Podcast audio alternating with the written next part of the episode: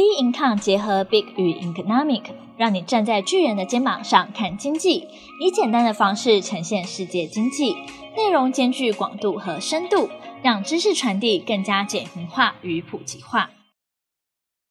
欢迎收听财报狂人这个单元。这个单元是由财报狂人姜太一向各位听众聊聊股市的变化及现况。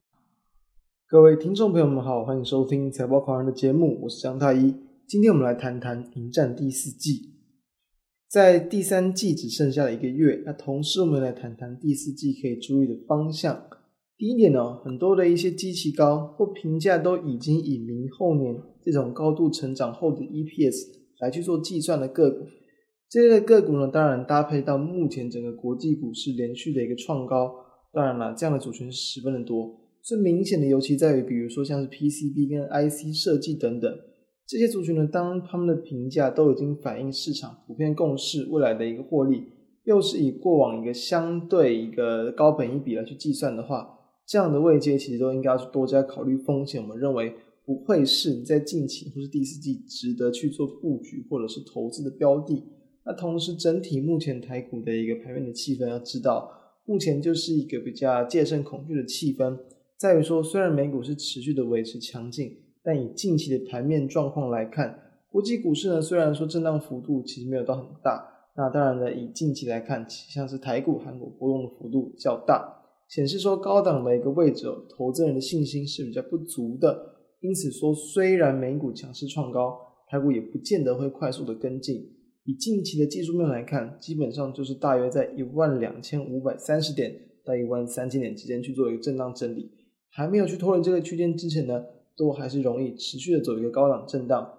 高档这样的盘，最简单的方式就是以高出低进为主。因为呢，震荡的一个情况之下，我们不会完全的去做知道到底未来是要往下跌破还是往上突破，因此呢，就以我们刚刚所谈的这个区间来去做高出低进，我们认为是比较佳的策略。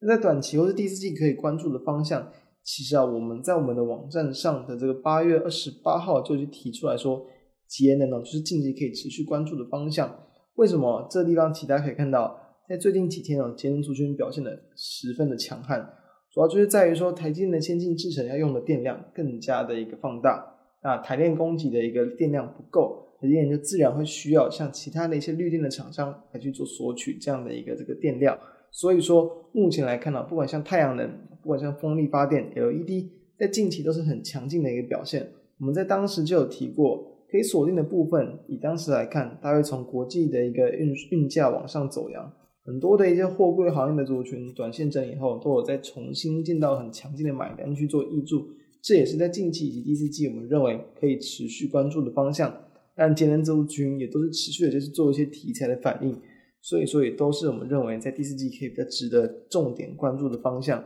那以技术面来看的话，很多的个股也都是有回测月线或是季线之后重新止跌转强的个股。那在一个大盘重新在一个高档区间整理的一个情况之下，也就可以留意相似的技术面，但是还没有明显补涨，也就是所谓的落后补涨的个股。那在于说比较低位接的或是涨势较低的传产、非电族群，也比较容易会去避开目前的一个当冲资金，因为大家可以看到，我们前面谈到嘛，气氛就是戒慎恐惧，所以在一个高档位置之下，就很多的一些当冲资金再去做一些切入，你去追那种短线波段涨高的。自然就容易受到这个影响，所以这也是我们建议可以去观察的方向。那对于未来的方向以及对策，台股是延续一个反弹之后的一个回升格局嘛，重新回到了一个高档的一个偏多区间整理。那在于说，我们认为在这个位置之下，以止跌刚转强的红 K 棒，或者是转强之后的量缩整理的 K 棒来去做切入，会比较佳。简单来讲，你就是不要追得太高了，